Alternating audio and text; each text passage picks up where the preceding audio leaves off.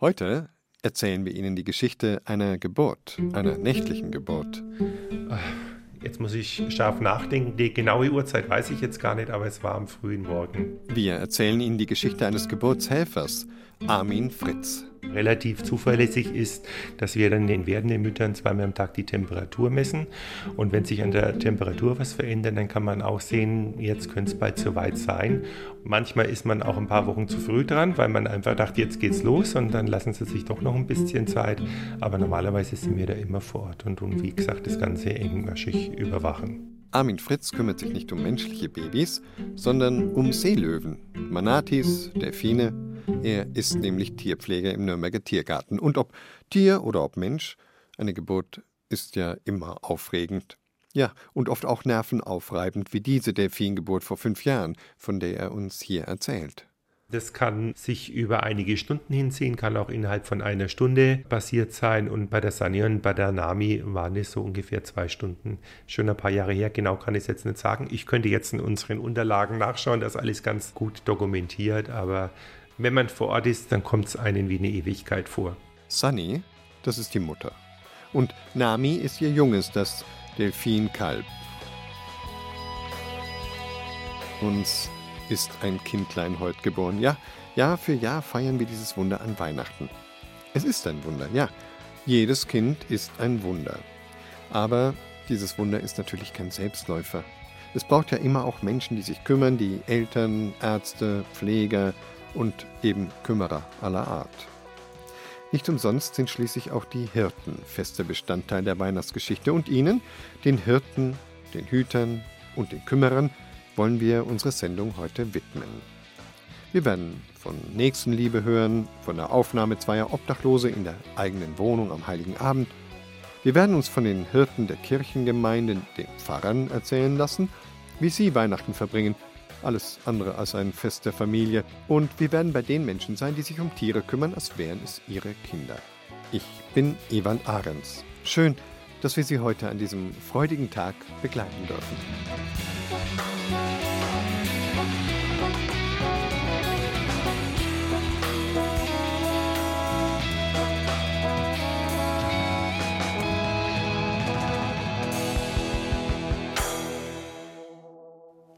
Bei einer Delfingeburt ist das gesamte Team versammelt. Nicht nur, weil es Dienstzeit ist, sagt Armin Fritz, sondern weil die Pflegerinnen und Pfleger diesen besonderen Moment ja auch miterleben möchten. Ja, das ist immer so ein ganz spannender Moment, weil bei so einer Delfingeburt, da muss wirklich alles klappen. Das Delfinkalb muss ja sozusagen, kaum ist es geboren, schon schwimmen und muss selbstständig mehr oder weniger an die Oberfläche zum Atmen kommen. Die Mutter unterstützt das Ganze und dann freut man sich erstmal, wenn es atmet. Und dann sind erst einmal bange Minuten, bis man dann das erste Mal sieht, dass das Kalb bei der Mutter trinkt. Und dann, in den Wochen nach der Geburt, kann es auch hart werden. Mutter und Kind müssen genau beobachtet werden. Stimmt bei den beiden alles? Atmung, Trinkverhalten, brauchen sie vielleicht Hilfe? Drei Monate lang waren Sunny und ihre Nami von menschlicher Fürsorge umgeben, Tag und Nacht. Noch aufwendiger ist nur eine Handaufzucht, wenn nämlich die Mutter das Jungtier nicht richtig versorgen kann. Das gibt's im Tiergarten Nürnberg auch. Besonders bekannt ist vor gut zehn Jahren die junge Eisbärin Flocke geworden. Mit ihr hatte Armin Fritz auch zu tun. Indirekt. Seine Frau, sie ist auch Tierpflegerin, war an Flockes Aufzucht beteiligt und weil das Ehepaar damals in einer Wohnung auf dem Gelände des Tiergartens gewohnt hat, wurden sie dann irgendwann zu Flockes Babysittern. Die ersten zwei, drei Monate waren die Tierpfleger immer mit der Flocke zusammen und dann war das Babyfon bei uns im Schlafzimmer und wenn die dann wach geworden ist und hat Hunger gehabt, dann ist meine Frau halt rüber und hat die Flocke versorgt. Das Paar hat auch eigene Kinder, menschliche Kinder. Klar, das ist anders, als ein Tier aufzuziehen, aber auch beim Tier ist das Verhältnis ja nicht immer ein rein berufliches. Da gehören natürlich auch Gefühle dazu, wo einem das Jungtier entgegenbringt und was man dem Jungtier auch entgegenbringen muss. Aber das Endziel ist einfach, dass der Delfin kein kleiner Delfinmensch ist. Da kümmert sich eh die Mutter drum, aber der Eisbär auch relativ schnell merkt, ich bin Eisbär und ich lebe in der Eisbärenwelt und deswegen muss man das Ganze auch so ein bisschen mit Abstand machen, aber für einen persönlich wird das Tier, was man betreut hat, immer was ganz Besonderes sein, weil man halt eine ganze Zeit sehr intensiv mit diesem Tier zusammen war.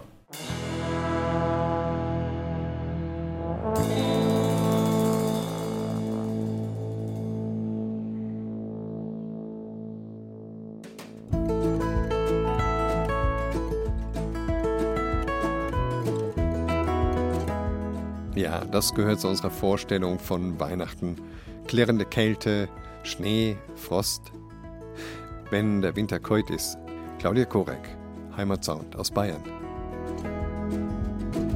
Die Sonne ist fast schon fort, den hellen Tag besiegt die Nacht.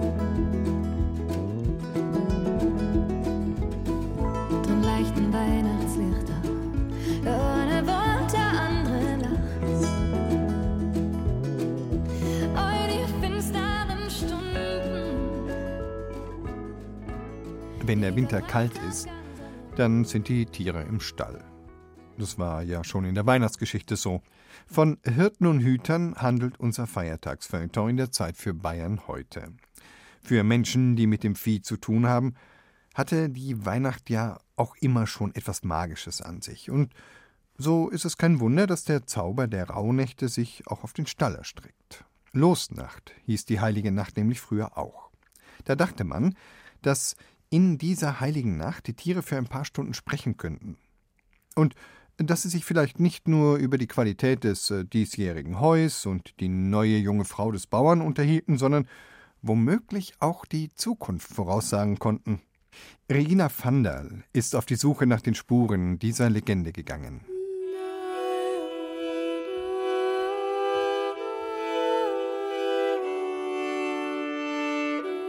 Es ist ein Mysterium, selbst wenn eine stürmische Nacht über das winterliche Land hereingebrochen ist, wenn sich der Wind wie schauerliches Heulen anhört und die Äste der Bäume knarzen, dann spürt der Mensch trotzdem eine eigenartige Stille. Eine Stille, die nie größer sein kann als in der heiligen Nacht.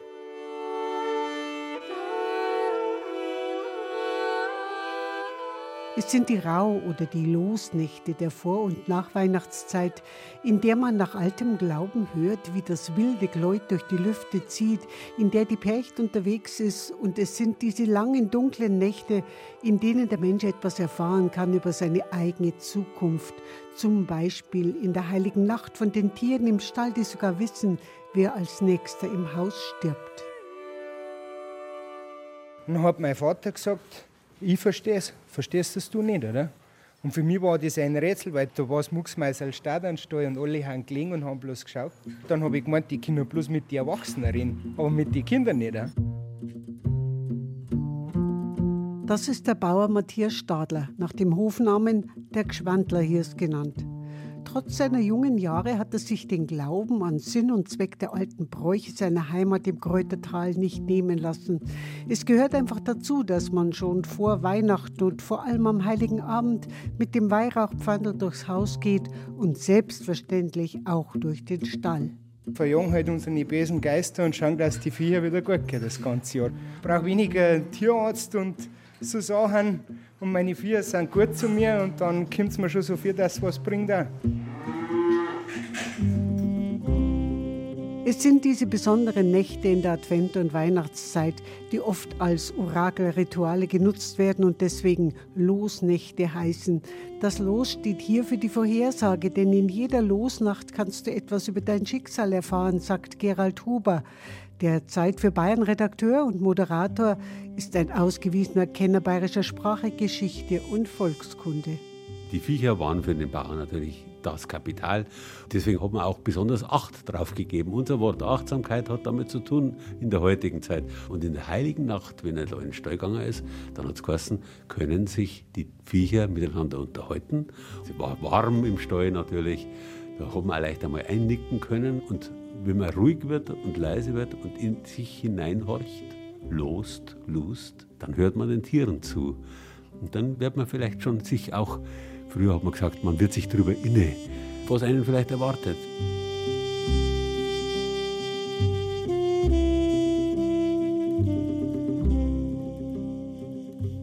Meine Lieblingskeibe mag sie gern streicheln lassen. Und das ist mein Freund. Das ist der Bini, das ist mein Bruder, der ist vier.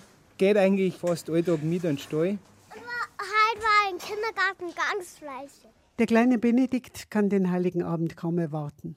Und an diesem besonderen Tag ist er auch dabei, wenn die 27 angehenden oder ausgewachsenen Ochsen, die beim Gschwandler im Stall stehen, ein ganz besonderes Futter kriegen. Es ist auf alle Fälle eine ganz besondere Stimmung am Heiligen Abend. Und die Viecher, die gespannen das irgendwie. Und bei uns kriegen sie einfach auch was Besonderes an Heiligen Abend, weil wenn wir schon was Besonderes kriegen, dann sollen die auch was Besonderes kriegen. Wir haben einer schon Kartoffeln gekocht oder dann kriegen sie ein Bier zum Zusammenschlecken. All so Sachen. Es ist bestimmt nicht das spezielle Weihnachtsfutter, das dem Besucher den Eindruck vermittelt, dass es den Gschwandler Ochsen gut geht. Der Hirs redet mit ihnen, er tätschelt, grault ihnen die Köpfe und den Hals, was ihnen sichtlich angenehm ist. Er vermittelt ihnen Zeit, Ruhe, Wissen und Respekt. Der Schneckerl, er war als Kaibi schon so nett, der ist mir nachgelaufen wie ein Hund. Und dann haben wir gesagt, ah ja, jetzt darf er heuer darf er noch mal Alm gehen. Jetzt hat er heuer noch mal mitgedürfen den Alm, aber jetzt ist er leider irgendwann vorbei. Jetzt schaut's her. Schneckerl, im Übrigen fast 900 Kilo schwer, weiß nichts von seinem Schicksal und frisst stoisch sein Abenteuer, wissend beobachtet vom vierjährigen Bini. Da muss man ganz lieb sein und nicht so viel Schmarr machen, sonst haut er aus. Wer gut auf sein Tier aufpasst, auf dem passt auch das Tier auf, heißt es. Beim Gschwandler ist das unübersehbar der Fall, wenn ihm die Kälber entgegen oder nachlaufen. Das Vieh, sagt der Hirs, verständigt sich mit ihm über die Körpersprache und zeigt auch, wenn es nicht so gut drauf ist. Dann ist Abstand halten angesagt. Jetzt schaut's her. Lasst es euch schmecken. Heiligabend im Feiertagsfeuilleton in der Zeit für Bayern einmal im Jahr. Einmal im Jahr. Die Arbeit ruht und das Christfest und der Weihnachtsbraten wollen genossen werden. Ja, als Pfarrerssohn weiß ich aber aus leidvoller und langjähriger Erfahrung, das ist in Pfarrersfamilien der absolute Hauptarbeitstag. Und ganz leicht ist das für die Familien nicht immer. In der Familie Müller-Schnurro in Gaustadt bei Bamberg sind sogar beide Eltern, Jutta und Martin, am Heiligen Abend im Einsatz. Die zehnjährige Marlene und der elfjährige Moritz haben sich schon daran gewöhnt.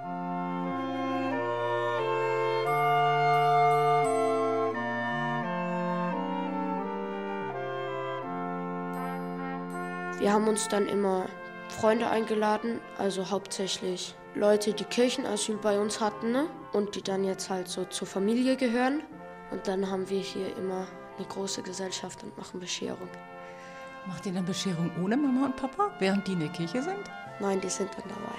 Wir machen erst am Abend Bescherung nach dem zweiten Gottesdienst.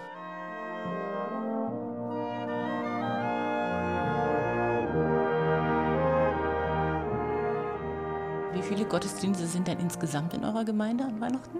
Ich glaube drei. Also der Nachmittags, wo das Krippenspiel ist.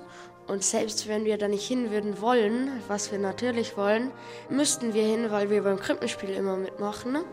Und danach gehen wir dann nach Hause in den zweiten Gottesdienst. Gehen wir dann immer meistens nicht mit. Dann noch ganz am Abend noch eine. Ja, um 11 Uhr, glaube ich. Es schwebt immer so ein bisschen schlechtes Gewissen mit. Aber ich glaube, wir haben das gut kompensiert, weil eigentlich wächst die Familie über Weihnachten an. Weil wir haben ziemlich viele, die so an die Familie angedockt sind, die wir dann einladen. Und dann wird es wirklich ein großes Fest. Ich erinnere mich an ein großes syrisches Buffet, als der Vater von einer unserer Freundinnen im Kirchenasyl praktisch das ganze Buffet vorbereitet hat zum Essen. Für die Kinder Pommes und Chicken Wings, aber ansonsten ein syrisches Buffet oder wir haben schon indisch gefeiert. Das ist eigentlich richtig schön, dieses Zusammensein.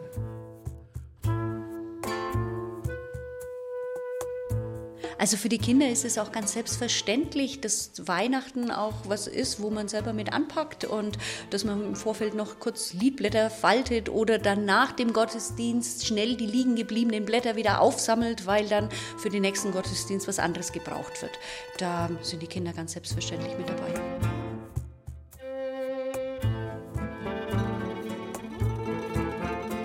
Aber ein bisschen stressig ist es auch, oder? Ja, vor allem wenn ich dann Hilfe oder irgendwas fragen will und die Eltern dann schnell nur was aus dem Haus holen und dann gleich wieder in die Kirche rennen und da was vorbereiten oder so für den zweiten Gottesdienst. Und wie findet ihr das? Also ich finde es okay, aber manchmal wünsche ich mir halt, dass sie nicht so viel arbeiten müssen. Wir sind dann ja nicht so viel allein, weil wir haben ja viele Gäste und dann ist es nicht so schlimm, wenn sie mal weg sind. Das ist das Schöne, dass es gar nicht der Anspruch ist der Kinder, jetzt bist du aber da, jetzt muss es aber ganz super toll werden, sondern dieses, wir sind da, wir sind beisammen und ich staune jedes Jahr neu, dass die Kinder gar nicht die sind, die jetzt quengeln und sagen, jetzt aber endlich Bescherung, sondern die den Tisch gedeckt haben, schön da sitzen, singen noch was oder spielen noch ein Spiel und dann irgendwann soll es jetzt schon zu den Geschenken gehen. Aber das Geschenk des Beieinanderseins und das gar nicht ausgespielt gegen da drüben in der Kirche seid ihr weg und hier haben wir euch endlich, sondern wirklich, und das ist für mich auch Weihnachtsbotschaft. An Weihnachten geht es um die Familie, aber nicht um die Kernfamilie, die sich irgendwie abschottet von den anderen, ja, sondern wir haben da einen Gott, der uns Bruder wird. Wir bekommen Familie dadurch, dass Gott in die Welt reinkommt und es macht uns alle miteinander zur Familie.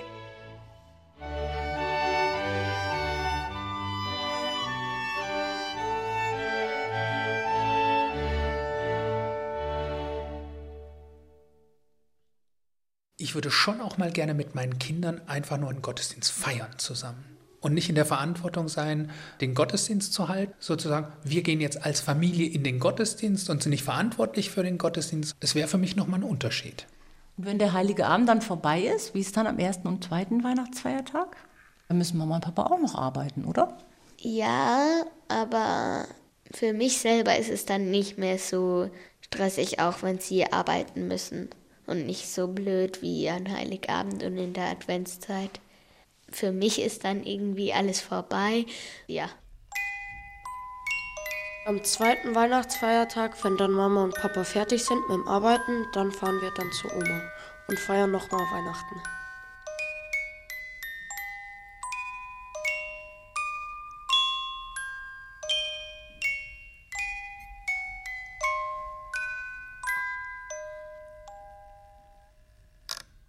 Susanne Rossbach hat die Pfarrersfamilie Müller-Schnorr besucht, die Hirten der evangelischen Kirchengemeinde St. Matthäus in Gaustadt bei Bamberg. Um Hirten und Hüter geht es heute im Feiertagsfeuilleton in der Zeit für Bayern.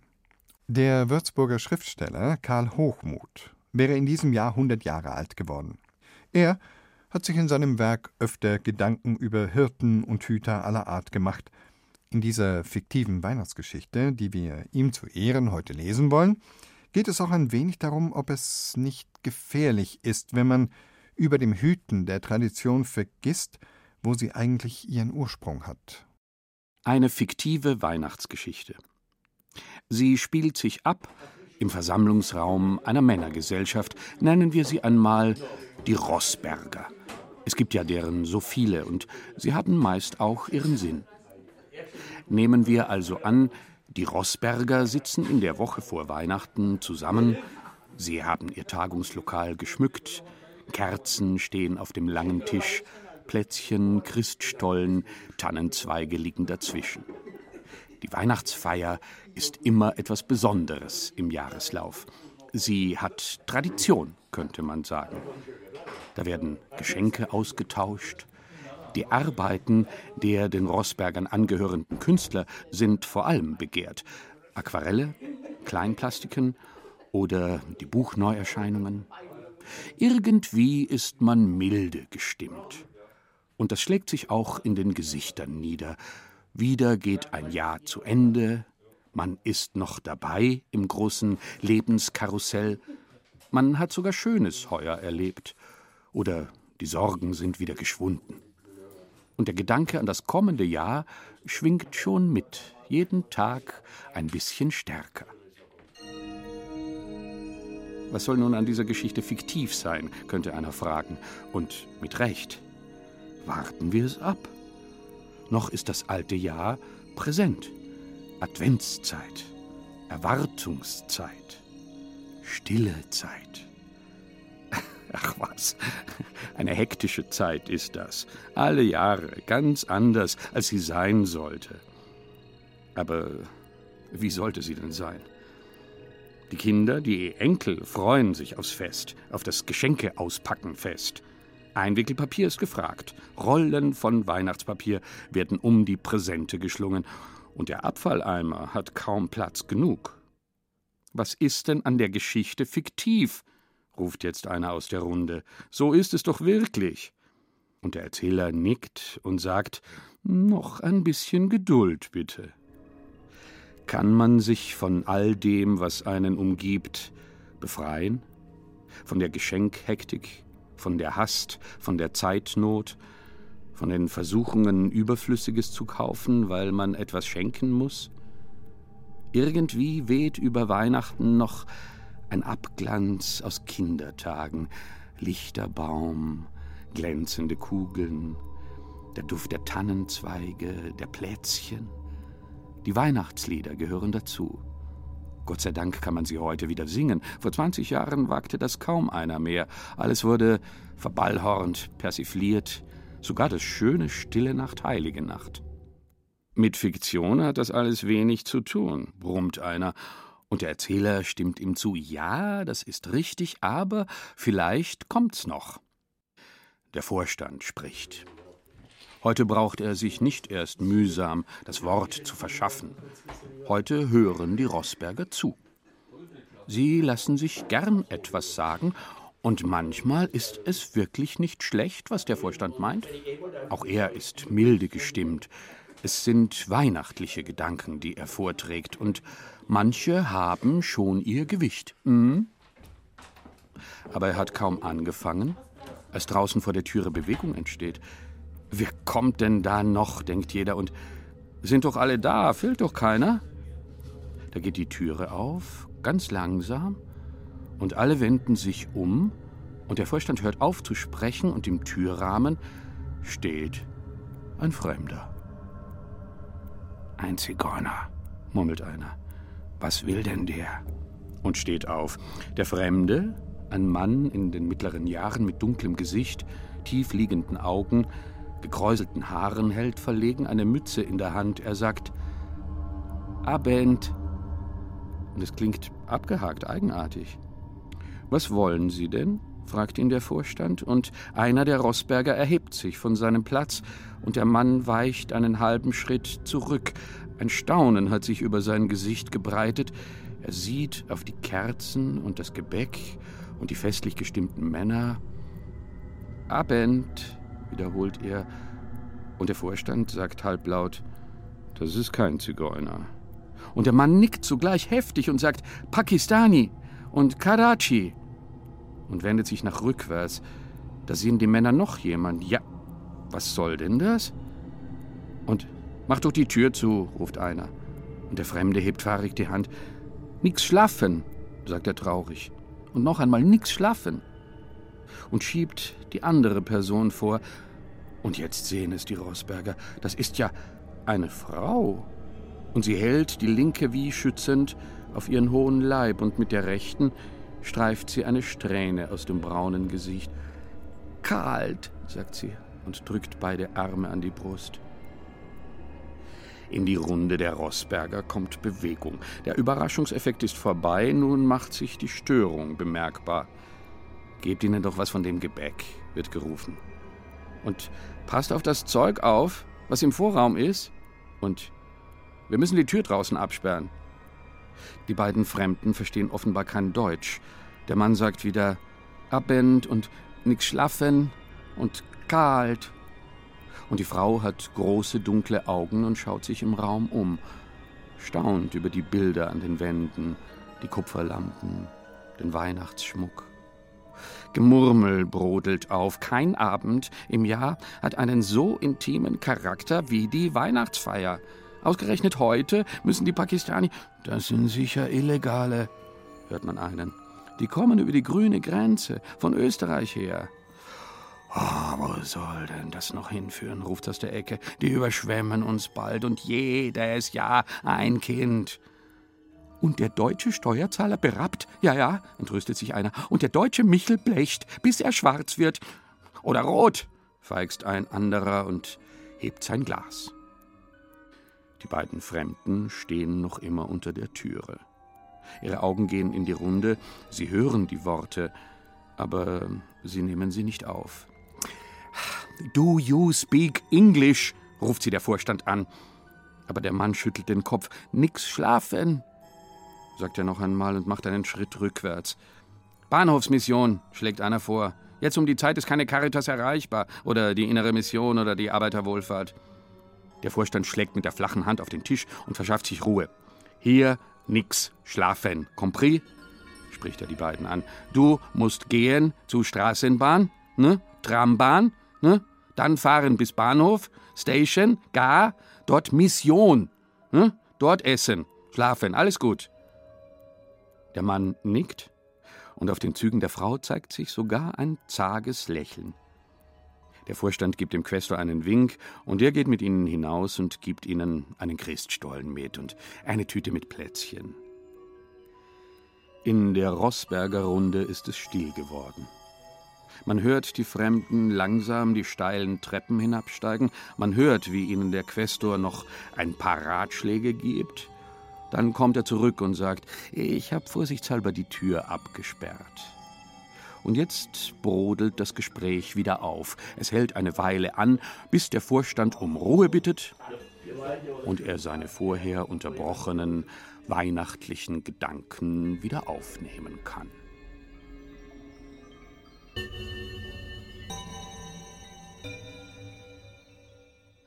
Ja, ich weiß, ich weiß, ich weiß. Zigeuner, haben sie gesagt, die Herren in der Geschichte.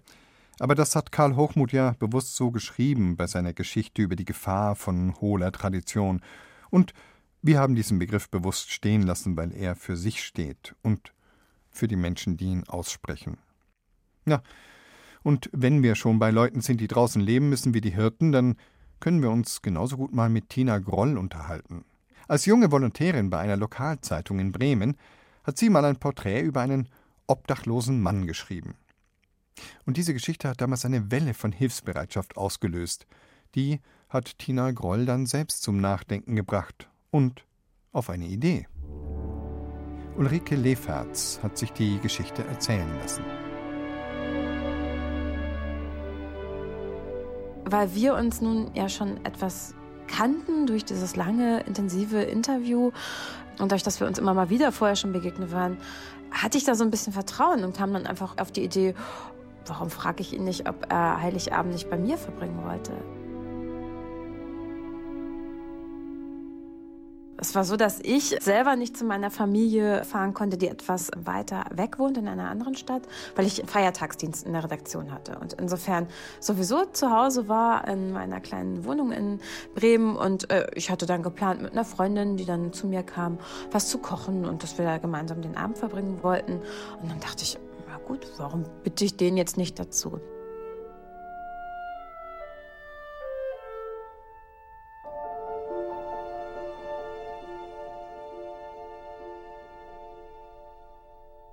ich war nicht völlig naiv und nicht so völlig unbedarft, sondern hatte auch irgendwo Sorge, Ängste, Zweifel. Ähm, eine Sorge war, okay, ich lade jetzt einen Typen ein, der größer ist als ich, eventuell stärker ist als ich, auch wenn ich eine weitere Freundin in der Wohnung habe, ist es trotzdem irgendwie ein Mann.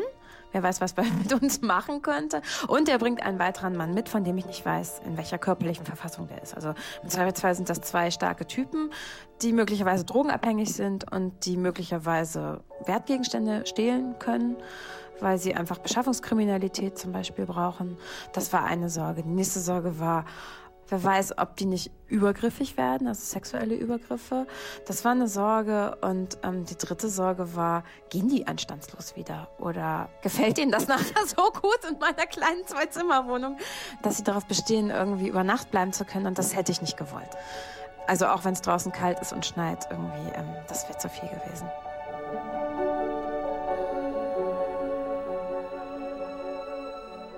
Ich habe tatsächlich, bevor die äh, Jungs kamen oder die Männer kamen, alle Wertgegenstände aus der Wohnung äh, geschafft. Und zum Beispiel äh, Computer. Ich hatte ja nicht viel. Ich war ja tatsächlich noch jung und, und unbedarft und kam gerade aus dem studentischen Leben. Insofern hatte ich jetzt nicht ernsthaft große Wertgegenstände in der Wohnung, aber so Computer, Elektronikgegenstände. Ähm, und ich glaube auch so ein bisschen Erbschmuck, den ich von meiner Großmutter hatte, habe ich vorsorglich auf dem Dachboden versteckt. Ich habe auch tatsächlich ähm, meinem Freund Bescheid gesagt, okay, du kommst dann um 22 Uhr, wenn Heiligabend bei deiner Familie durch ist, kommst du einfach dazu und hilfst uns im Zweifelsfall, die Typen auch wieder auf die Straße zu setzen. Und tatsächlich haben wir erst überlegt, ähm, bieten wir den Männern ähm, Wein, also Alkohol an oder machen wir das nicht? Ähm, ich habe dann trotzdem eine Flasche Wein besorgt.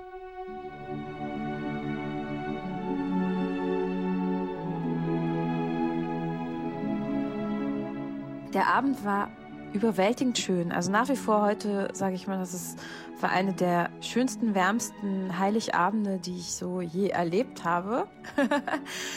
Diese beiden Männer kamen ähm, ganz pünktlich. Es war einfach herzergreifend. Die hatten vorher in der Obdachlosenunterkunft geduscht. Die hatten sich ganz frische Klamotten angezogen, sogar gebügelt, das Hemd, das sah man auch. Und die waren so voller Dankbarkeit voller Dankbarkeit, voller Demut und einfach ganz entspannt auch. Wir haben dann ganz entspannt zusammen ähm, gekocht. Ich glaube, wir haben Reispfanne gemacht, also sowas ganz total Unweihnachtliches eigentlich. Ich hatte so einen kleinen Weihnachtsbaum im Topf besorgt, den wir gemeinsam geschmückt haben. Meine Freundin und ich haben uns voll überlegt, was schenken wir denen denn? Die müssen doch was zu Weihnachten bekommen. Was schenkt man Obdachlosen? Ja, ein paar Socken. Socken und Deo hatten wir mit Schleifchen versehen, worüber die wahnsinnig dankbar waren. Und ähm, die beiden hatten mir ein, ein Bild gezeichnet. Also der eine konnte Comics malen und der andere ähm, konnte, wie gesagt, auch Musik machen, hatte dann seine Gitarre dabei. Und dann haben die echt ein Lied für mich gemacht und ein Bild gezeichnet. Wir haben zusammen gegessen. Wir haben zusammen dann tatsächlich die eine Flasche Wein mit vier Personen getrunken. Also es war überhaupt nicht ausufernd.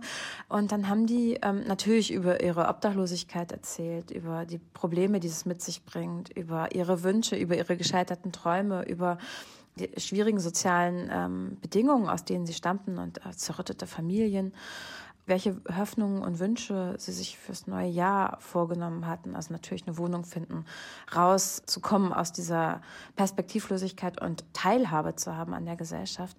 Und aus diesen beiden jungen Obdachlosen wurden einfach zwei ganz normale junge Männer. Und wir waren eine Gruppe von jungen Menschen mit unterschiedlicher sozialer Herkunft, unterschiedlichen Bedingungen im Leben aber wir stellten fest, dass wir die gleiche Musik mochten, dass wir gleiche Erfahrungen gemacht hatten, die man halt so macht als junger Mensch. Ähm, und dass auch viele Interessen irgendwie ähnlich waren. Und ich war auch nicht mehr die, die Hilfestellerin oder, oder, also da, wir waren einfach junge Menschen, die ähm, einen netten Abend zusammen verbracht haben und die alle irgendwie froh waren, dass dieses Weihnachtsfest sehr entspannt war, ohne Erwartungen, ohne Zwang, ohne Druck, ohne Familienstreit. Es einfach ein paar Stunden in, in Wärme bei Essen ähm, und Wein und angenehmen Gesprächen gab und ähm, wir haben unglaublich viel gelacht. Also die haben total entspannt gelacht, das weiß ich auch noch. Und dann hat der Mann, den ich porträtiert hatte, auch gesagt, boah, ich habe mich so lange nicht so wohl gefühlt.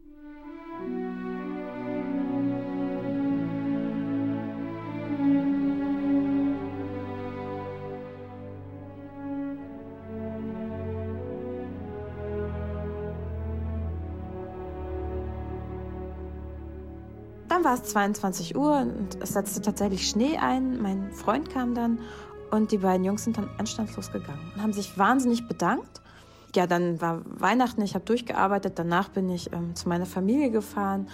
Anfang Januar war ich dann irgendwann wieder in der Stadt, in der Redaktion. Mein Urlaub war vorbei und ich ging zu dem Café und dachte, mal gucken, was jetzt aus denen geworden ist. Und die waren weg. Kann sein, dass die ähm, nach Berlin gegangen sind, dort obdachlos waren. Kann sein, dass sie versucht haben, alte soziale Kontakte wiederherzustellen. Und ähm, jedes Jahr an Weihnachten denke ich aber daran zurück und frage mich immer, was aus denen wohl geworden ist.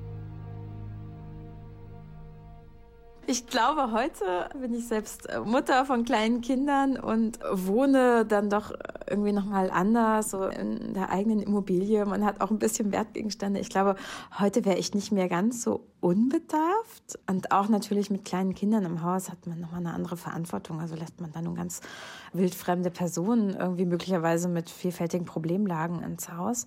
Meine Befürchtungen haben sich nicht für zutreffend erwiesen. Allerdings bin ich auch älter und im Moment denke ich irgendwie so, okay, es ist schön, dass es damals gut gegangen ist und so, aber ähm, ja.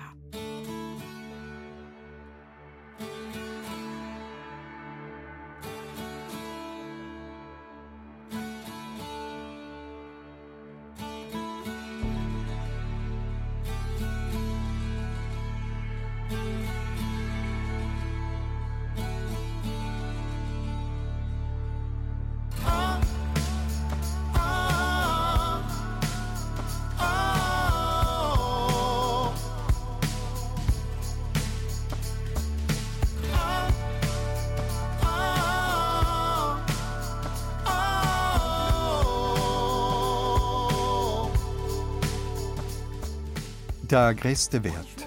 Heimatsound aus Bayern von Alfons Hasenknopf. Und schon schicken wir die Hirten wieder zurück aufs Feld zu ihrer Herde. Denn das Feiertagsfeuilleton ist für heute zu Ende. Sie haben ja nun auch sicher Besseres zu tun. Aber morgen und auch übermorgen hören Sie uns an dieser Stelle wieder. Ein wunderbares Weihnachtsfest wünscht Ihnen Ewald Ahrens.